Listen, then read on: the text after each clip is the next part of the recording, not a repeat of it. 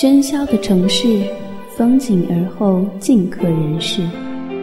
这满世的浮华，有你在，才称得上是风景。一家茶馆，我有故事说与我有故事说与。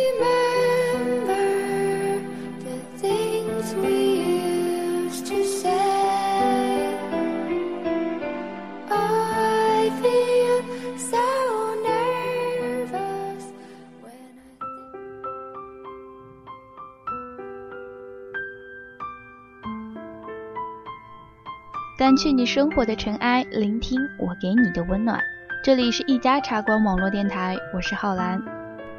今天要跟大家分享的一个故事叫做《不会一辈子兵荒马乱》，特别的名字，嗯，也是一个特别的故事。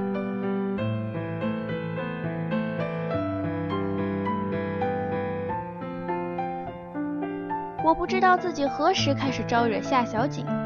他于某一个黄昏开始像幽灵般的守护着我，还美其名曰护花使者。其实我看他是在作秀，他只不过是喜欢上本小姐罢了。可我好讨厌他呀，就好像太阳讨厌乌云般的难受。总有些青春般的事情水到渠成。我每天放学后会穿过无数个小巷回家，这是我认为的最佳捷径。而夏小景却提醒我，最近这一带不太平，经常会有些江湖人物出没。我回答道：“江湖人物是你吧？人在江湖飘，怎能不挨刀？”我对他的叮嘱置若罔闻，我特立独行惯了。在家里，在学校，亦或在社会上，我不会让任何人干涉我的生活，包括我逝去的母亲与在世的父亲。但那个傍晚，事件终于是不幸的发生了。几个简单标榜自己的小流氓竟然截住了我，我分不清他们是想劫色还是劫财。当时自己身上所剩无几，因为父亲经常克扣我的零花钱。色倒是有，但本姑娘吝啬的很，是断然不会丢掉的。我做好了最残酷的战斗准备，不远处却传来了打斗声。一盏茶功夫，有人倒在了血泊里，一帮人一哄而散。兴许是被这个家伙的不要命所折服了。我拽起对方的衣领子，仔细观瞧，才知道竟然是夏小景。从此之后，我与他的日子开始了兵荒马乱。嗯，晒一下我的家世，像一本难念的经。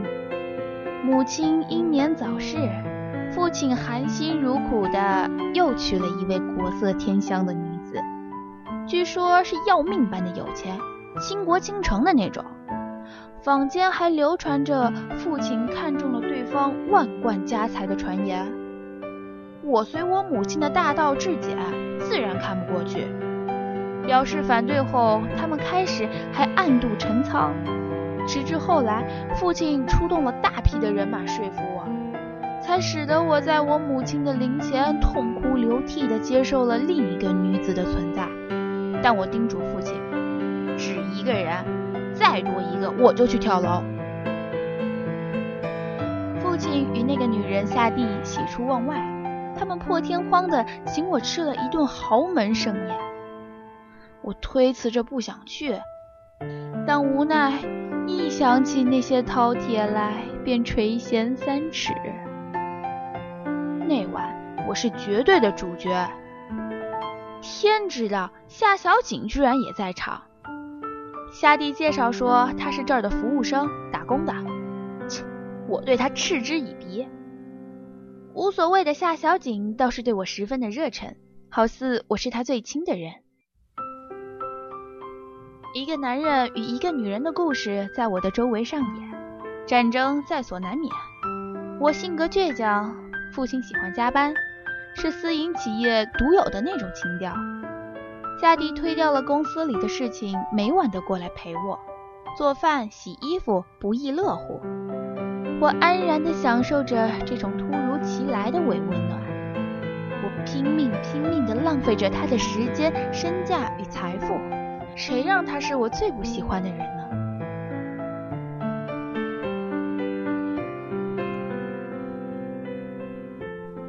那天回家，我竟然发现夏小景也在厨房里，与夏蒂亲亲热热的样子。凭我的高级智商，我发现了一些端倪。从那晚的宴会开始，我就觉得不一般。我不禁推门而入，对忙得满头大汗的夏小景说：“你来我们家做什么？难不成是我雇的包身工吗？”夏小景满脸铁青。夏弟在旁边也很无奈，双方僵持了半天后，夏小景突然笑了起来：“ 你呀，怪不得叔叔请我来照顾你。叔叔说他要加班，阿姨公司事务繁忙，所以高薪雇了我过来，是吧，阿姨？”夏蒂答应着，只是他背过身去，不停地抹眼角的泪水。我问怎么了，夏小景解释着：“辣椒放太多了。”小姑娘，今天我就让你见识一下，我这个高薪职业并非浪得虚名。我会炒菜，会讲冷笑话，更会补习功课，我可是高材生啊！那晚，夏小景征服了我所有的希望与纠缠。他讲起笑话来惟妙惟肖，他炒的菜不比父亲的手艺差，他简直是父亲送给我的活宝。我郑重地告诫他：“我看你的表情怪怪的，我猜不出来是福是祸，但我要与你约法三章：不准谈及爱情，更不准对我有非分之想。”喝了半瓶啤酒的夏小景吐了个芳菲遍地，他笑了：“不会的，绝对不会，我保证一辈子都不会，一辈子也不会吗？”我突然间有些失落，他何苦这样折磨自己的将来？也许在遥不可及的将来，谁也不会定义出自己的最爱。这个可怕的男孩子竟然将我们的未来以失败的结局总结出来，我只好骂他傻，骂他痴。学生生涯兵荒马乱。是谁说的不准谈及感情问题，只可以埋头做功课？由于最近心情恰到好处，我的学习成绩呈直线上升状态。我甚至将自己的感情交织在作文里，被语文老师大做文章般的朗诵出来，让大家的感情瞬间升华至最高潮状态。无论多早多晚。夏小景总会准时的送我出来，接我回家。他成了真正的护花使者。我幸福的享受着这种至高的境界。但总会有一些嚼舌头的人摆弄着自己的才华，有些闲语传进校园里，形成一道碍眼的风景。由于有理有据，我抵赖不过，潘主任甚至对我下了最后通牒。我不知道如何解释，告诉他们我们约法三章了吗？鬼才相信呢！向他们汇报我们之间的单纯吗？通知他夏小景只是我父亲雇来的保姆吗？谁相信这样的事实？一个高大如树的男孩子，清纯的笑容，永不落伍的发型，人见人爱，才气逼人，怎么可能？连我自己也无法自圆其说。我终于不可一发的发泄出来，骂夏小景混蛋，让他回家。我还煞有介事的给父亲打电话，让他辞了这个可恶的家伙，因为他扰乱了我的学习生涯，让我从此陷入舆论的双重压力中。我还能解释什么呢？夏小姐一摆头发道：“萍水相逢，本不该过多解释，如此最好了。你珍重吧。”如果有事情，记得打我的手机啊！我会比幺幺零早到五分钟时间。谁会稀罕你的信誓旦旦？我扔了他所有的行李，在街角无助的哭泣，看着他步行至远方。由于个人性格独特，再加上自己曾经有过短暂的江湖岁月，逃过学，当过小混混，我自然而然的得罪了许多的人。他们听说夏小景离开我之后，开始变本加厉的折磨我。我有好些天只能寄宿在学校的宿舍里。我想起夏小景，却不想拨动他的手机。我知道他与我已经没有关系了。解除劳动合同，从此再无瓜田李下的纠葛。那天，我壮着胆子回家，骑着车子飞快，并且直走光明大道。但有好几个好事的家伙，竟然在光天化日之下拦住了我，让我随他们去玩。我后悔自己当初的错误言行，只好求饶：“大哥。”我只是个学生，我已经放弃了，请你不要再来纠缠我了。他们摇晃着身子，似乎是在等待我的反馈。无意中手忙脚乱的我，竟然摁通了一个电话号码。电话那头没有人接，我痛彻心扉，做着最坏的打算，耳膜中竟然又响起了打斗声。学过跆拳道、去过少林寺的夏小景，以雷霆万钧之势收拾了残局，兵不血刃地出现在我面前。我说：“你怎么来的这么快呀？